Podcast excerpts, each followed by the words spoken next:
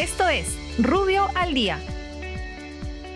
Buenos días, soy Raúl Campana, abogado del estudio Rubio Leguía Norman. Estas son las normas relevantes de hoy jueves 25 de marzo del 2021.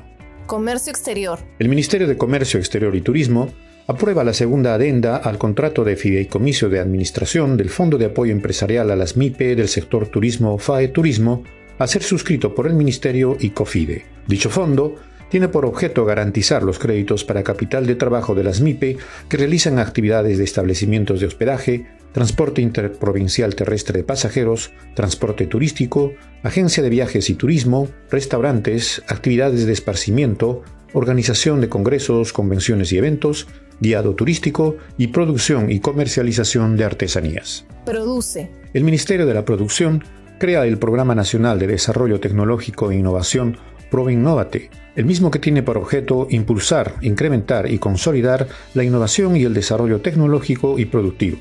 Los beneficiarios del programa pueden ser las entidades públicas y privadas y personas naturales que realizan actividades de ciencia, tecnología e innovación. Forma parte de las funciones del programa la de administrar y ejecutar instrumentos financieros y no financieros nacionales, así como los de cooperación internacional destinados a promover la innovación y desarrollo productivo.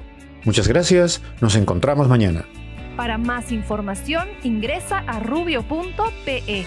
Rubio, moving forward.